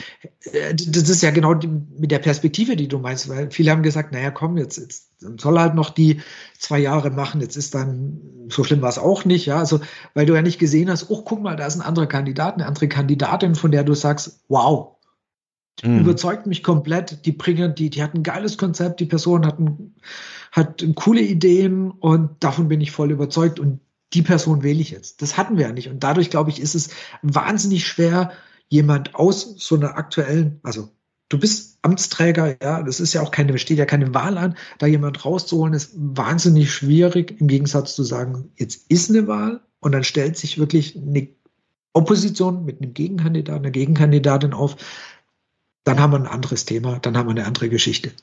Ja, und ich bin auch mal gespannt, wie es dann wirklich sein wird in zwei Jahren, weil wenn wir erst auf die letzte Wahl äh, zurückblicken, die dann ja nochmal verschoben werden musste wegen Corona und so. Ja. Also da hatten wir ähm, äh, auch kein Kandidat. Da hatten wir hatten wir äh, Pierre-Enrik Steiger, ja. äh, mit dem haben wir genau. auch hier die Viererkette gemacht. Der hat mich ehrlich gesagt auch, der hatte gute Ansätze, aber ich fand es nicht so durchdacht. Volk über, und über Volker und über Volker C. und Friedi brauchen wir, und das tut mir leid, das waren die Kandidaten, ich glaube, mehr gab's nicht. Ähm, ja, und vielleicht noch Guido Buchwald, äh, weiß nicht, ob der, doch, Guido Buchwald wollte auch, glaube ich. Ähm, aber, also, ne, da, das sind halt alles keine Alternativen. Und ich bin mal gespannt, wie das, wie das weiter, wie das weitergeht. Ähm, Klaus Vogt hatte noch eine andere Rolle. Das eine ist das Thema ähm, EV. Äh, da können wir uns, werden wir uns sicherlich auch nochmal an, an anderer Stelle nochmal ausführlicher äh, mit befassen. Jetzt gab es vor allem aus EV-Sicht in diesem äh, halben Jahr die, die Mitgliederversammlung. Aber er ist natürlich auch noch Aufsichtsratsvorsitzender ähm, und trägt damit viele Entsch trägt viele Entscheidungen mit oder gibt Richtlinien, ähm, die ähm, dann Alexander Werle als äh, CEO beziehungsweise der, der AG-Vorstand dann äh, entweder trifft oder die er dann halt treffen darf, weil halt ähm, niemand was dagegen sagt. Und da sind verschiedene Sachen, ähm, ich sag mal, grundsätzlich positive wie negative passiert im halben Jahr. Teilweise hatten wir auch schon in der Saisonvorschau drüber gesprochen. Also Sachen wie ähm, Winamax, äh, neuer Trikotsponsor, ähm, wir haben ein äh, Kraut-Trikot, über das wir jetzt in der ersten, äh, im ersten Teil nicht so ausführlich beim Bremen-Spiel gesprochen haben. Äh, also ein Trikot für 8, äh, 189,30 Euro äh, mit, mit Filterkraut Schänder. drauf. Genau, wir haben diese, wir haben diese, die, diese Sammelkarten, ähm, was eigentlich, was man als Scam be bezeichnen muss. Wir hatten auch, was ein bisschen untergegangen ist, diese, diese The Football Company, die mittlerweile schon wieder pleite gegangen sind äh, diese NFT, diesen NFT-Kram. Der VfB hat dem DFL-Investoren-Deal zugestimmt. Ähm, da wird's interessant. Ja, genau. Und das sind halt so Themen, wo ähm, ich, pff, ja, also wir haben schon viel drüber gesprochen.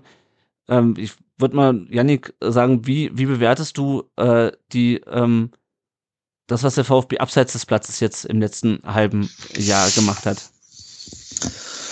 Boah, wie bewerte ich das? ähm, das, ist, auch, ist, natürlich auch viel, ne? Also es kommt noch, ja, ja, es kommt noch ja, um das vielleicht noch kurz, kurz rund zu machen, es kommt noch das sogenannte Weltmarkenbündnis äh, hinzu, was angekündigt wurde im Sommer, aber bisher ähm, nur das, was wäre das, das Closing, das Signing ist da, aber das Closing noch nicht, also was auch noch nicht komplett durch ist. Äh, und es gibt einen neuen Leiter fürs, fürs NLZ. Ähm, was prinzipiell nicht schlecht ist, aber genau, Janik, wie, wie siehst du so diesen, diesen ganzen Komplex, ist mal nicht e.V., sondern AG, ähm, abseits des Platzes. Welche Note würdest du, würdest du Alex Werle jetzt äh, und oder dem Vorstand für dieses, für dieses Halbjahr geben, jetzt mal ab vom Sportlichen?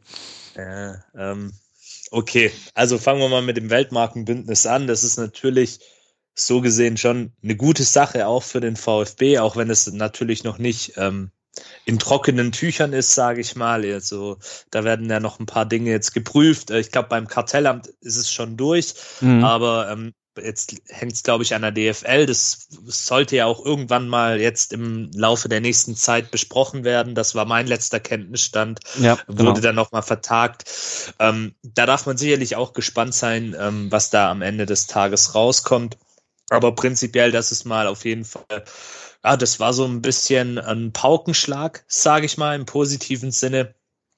Und ähm, da muss ich sagen, da haben alle Beteiligten, Alex Werle, ähm, die ganzen Vorstände, die an den Verhandlungen beteiligt äh, waren und immer noch auch sind, ähm, sicherlich auch eine gute Arbeit geleistet. Und ähm, das ist sicherlich auch, wenn man es europaweit anguckt, ähm, doch auch einzigartig, dass zwei solche großen Unternehmen die natürlich auch beide in Stuttgart ansässig sind, sich da quasi zusammenraufen. Und ja Konkurrenten, muss man dazu sagen. Konkurrenten, ja, ja. das wollte ich gerade sagen, ja, sehr harte Konkurrenten seit jeher, ähm, dann doch sagen, okay, für den VfB machen wir das. Also da würde ich sagen, okay, das war was Gutes.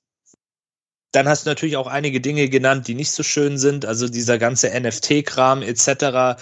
Ja, ich verstehe ein Stück weit, dass man mit der Zeit gehen muss ich bin zwar auch erst 31 Jahre jung, aber ich kann mit diesen ganzen ähm, Geschichten auch nicht so wirklich was anfangen. Aber okay, gut. Ähm, diese Scam-Geschichte, ja, das muss man kritisch sehen. Genauso sicherlich auch wie äh, Winamax als Sponsor. Ja, und ähm, was war es jetzt noch? Es war ziemlich viel, ne? Ähm, genau. DFL-Investoren DFL, Ja, da sind wir ja nicht die einzigen. Ähm, ich sehe es so wie viele Fußballfans ähm, auch weit über die Grenzen hinweg von Stuttgart ähm, sehr, sehr kritisch.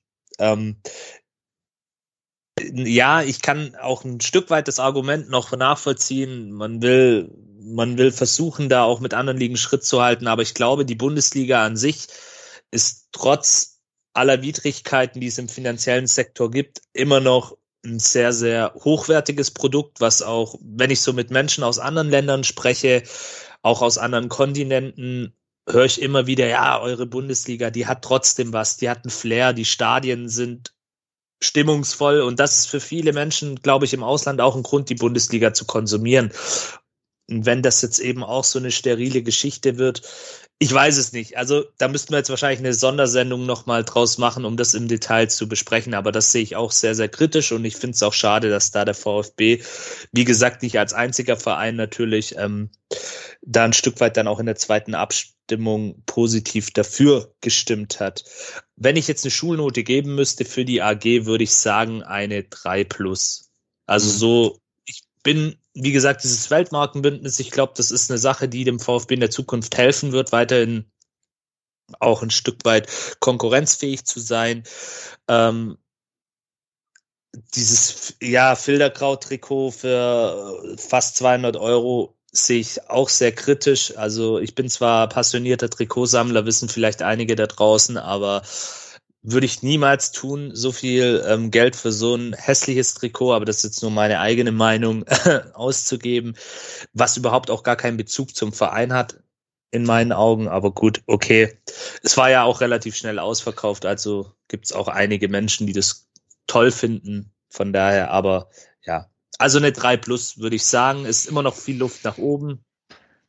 Außendarstellung ist etwas besser geworden Mhm. Aber bedingt natürlich auch durch den sportlichen Erfolg, der natürlich auch alles überstrahlt und natürlich auch ein Stück weit der Anteil der besagten Personen ist. Mhm.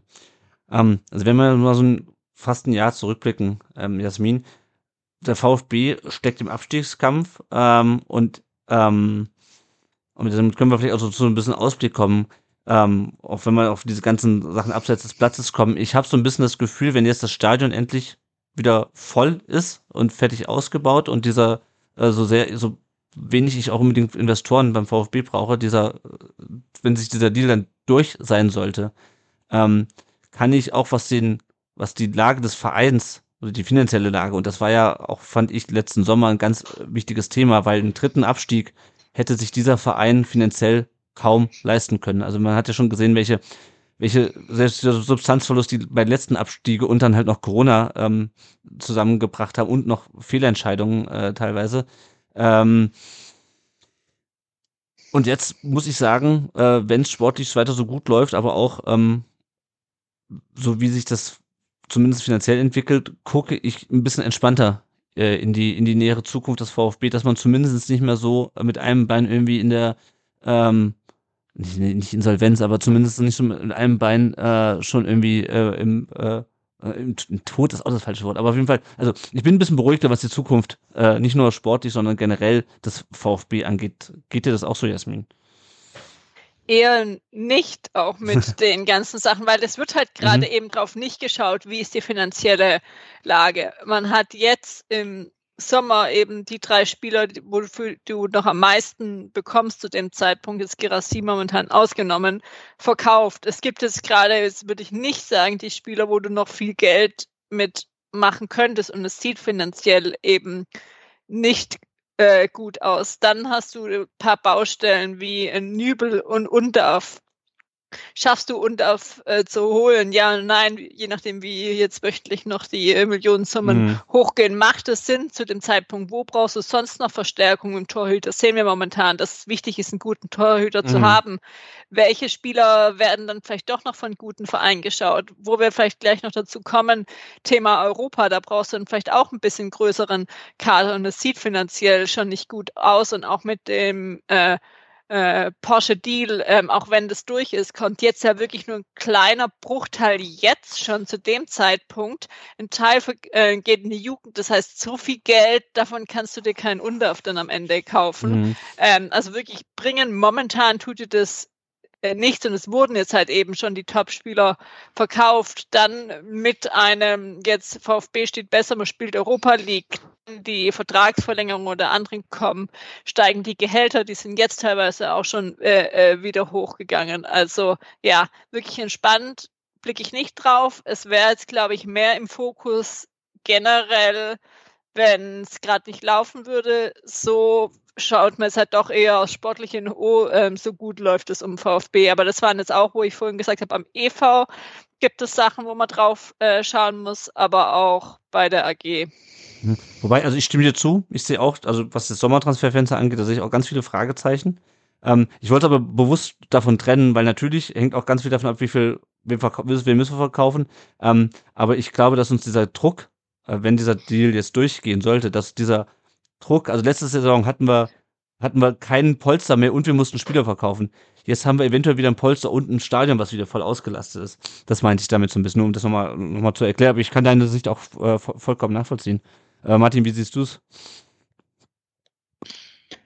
Ja, finanziell sind wir wirklich noch nicht durch. Das ist, ähm, nur weil es jetzt gerade läuft, sollte man das wirklich nicht vergessen. Also wenn man überlegt, äh, wie die, wie Misslintal die letzten Transferphasen immer jonglieren musste ja. und, und eben immer diese, dieses, dieser Druck, das äh, zu verkaufen und das Porsche-Geld soll ja eben genau nicht dafür verwendet werden, um jetzt irgendeinen Transfer zu stemmen, was ja, stemmen, was ja absolut richtig ist. Das soll ja eher für langfristige Geschichten eben Jugend und so weiter sein. Aber ich sag, was ich gut finde. Ähm, wir haben, ich glaube schon noch, dass die nächsten Jahre schon noch spannend werden, also finanziell. Mhm. Ähm, wir haben natürlich jetzt einen Vorteil. Du steigst in der, in der Finanzrangliste, ja, wenn du gut bist, dann bekommst du ja wieder mehr Geld. Das ist auf jeden Fall ein sehr, sehr positiver Fakt, den, den, den wir durch mhm. die gute Platzierung haben.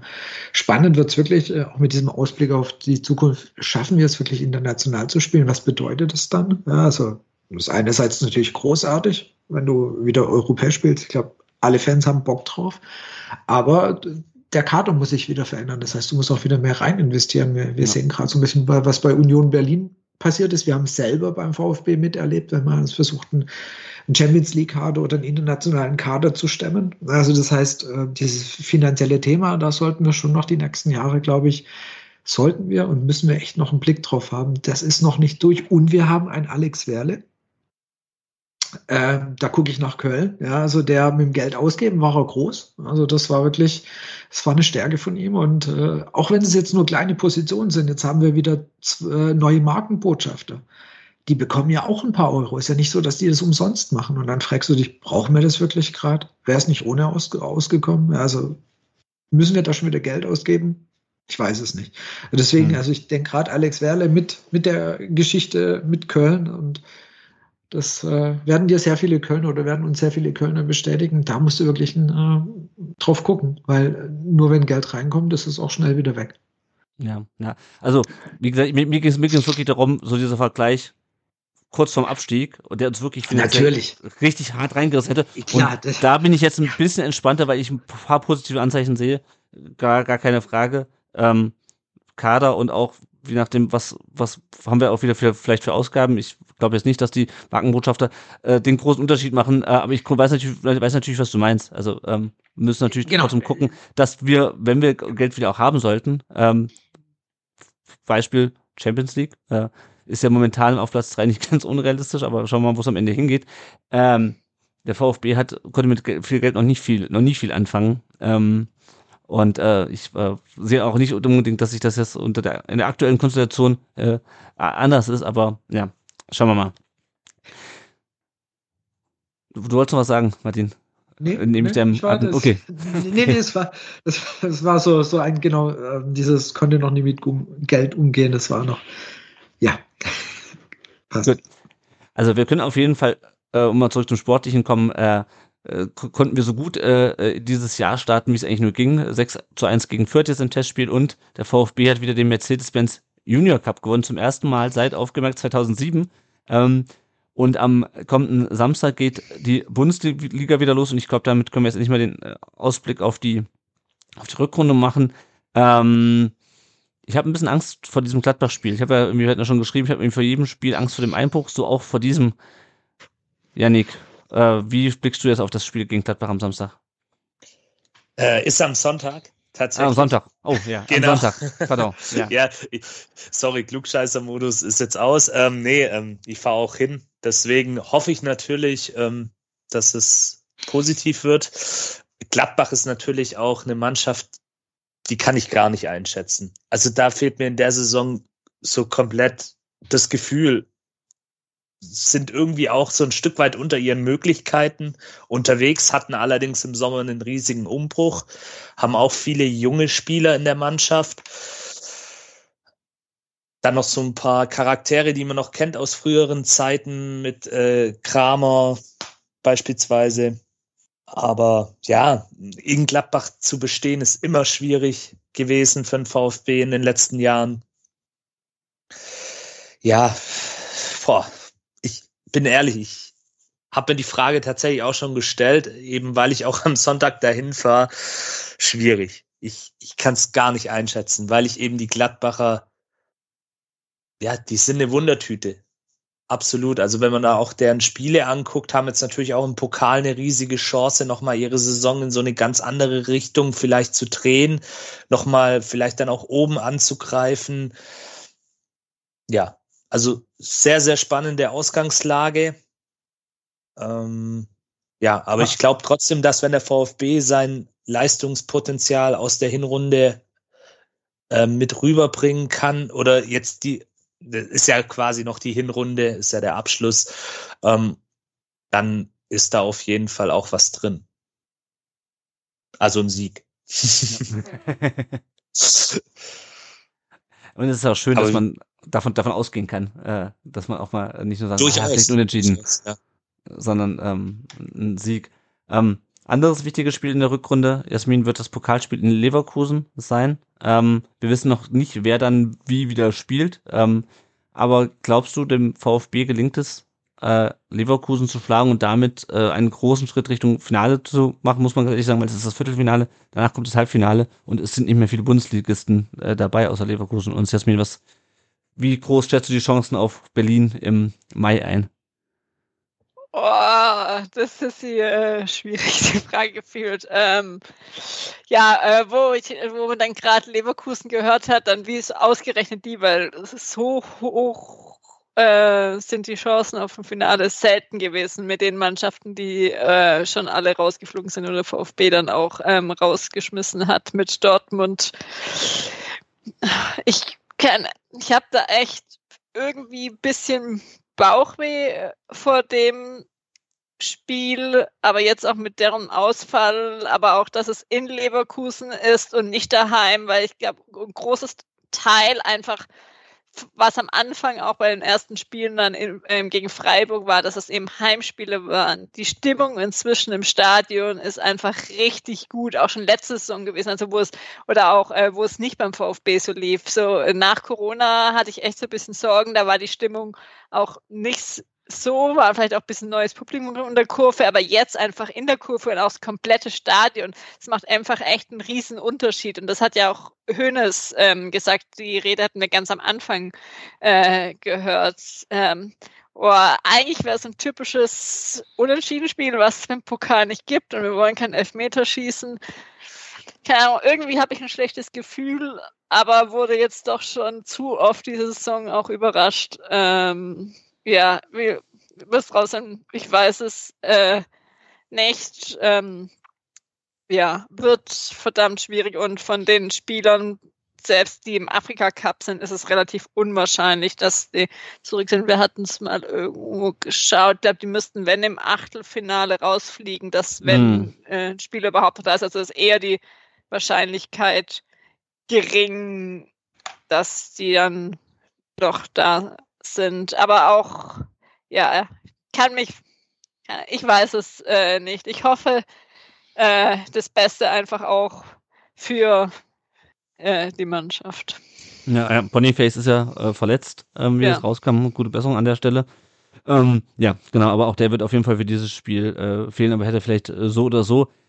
Ja, ähm, wir haben es ja schon ein paar Mal zitiert. Wir singen da schon die ganze Saison. Nach all der Scheiße geht's auf die Reise. Martin, wohin geht denn jetzt die Reise? Oder vielleicht mal die Frage in die Runde. Ähm, auf welchem Tabellenplatz landet der VfB nach dem 34. Spieltag? Martin, machen wir den Anfang. Ich bin ja sehr, ein sehr vorsichtiger Mensch und äh, ich, ich, ich ist natürlich, ich habe ein Verständnis dafür, dass viele ähm, jetzt sehr positiv und Europa ähm, ja da schon drauf blicken oder sich drauf freuen. Ich muss ganz ehrlich sagen, nach dieser Hinrunde, selbst wenn wir jetzt in der Hinrunde echt wenig auf die Kette bekommen und vielleicht nur noch zwei, drei Siege einfahren, ähm, Rückrunde. Es wäre trotz, es, es wär trotzdem eine großartige Saison gewesen nach den zwei Jahren zuvor. Und das finde ich ist ganz wichtig, das müssen wir uns, äh, oder muss ich, ich mir auch immer vor Augen halten. Ich werde natürlich fluchen, wenn wir jetzt fünf Spiele in Folge verlieren werden. Überhaupt keine Frage. Ich werde mich aufregen, aber muss ich immer dran erinnern, wo standen wir vor einem Jahr?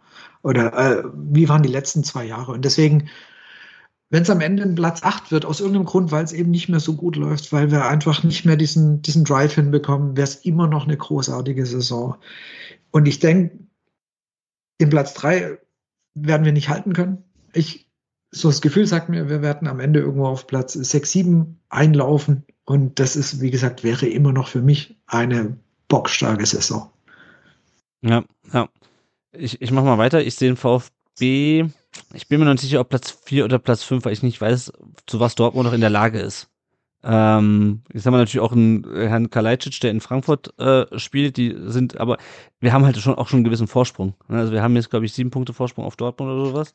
Ähm, wenn der VfB so weitermacht, dann äh, halte ich angesichts des Vorsprungs, den wir uns erarbeitet haben, und wenn Dortmund jetzt nicht wieder so eskaliert, wie sie es in der vergangenen Rückrunde getan haben, wo sie am Ende noch fast noch Meister geworden wären, halte ich es für möglich, dass der VfB Vierter wird. Also ich glaube nicht, dass wir Leipzig äh, auf ewig äh, auf Distanz halten können, aber Vierter kann ich mir vorstellen. Fünfter halte ich für realistisch, wenn die Mannschaft nicht komplett einbricht. Also ich würde mal tippen Platz fünf und wenn es gut läuft, Platz und die Umstände entsprechend passen, ähm, Platz vier.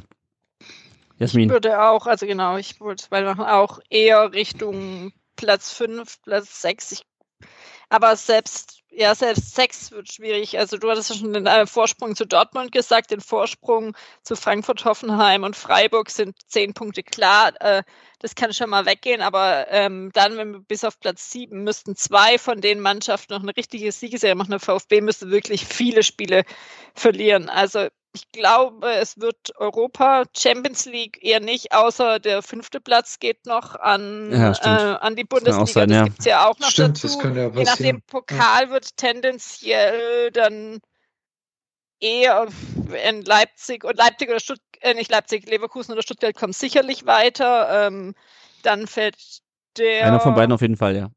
Ja, jetzt mal genau, und dann ins Finale. Also je nach Sieg, also kann da auch noch ein Platz, äh, äh, je nachdem fahren.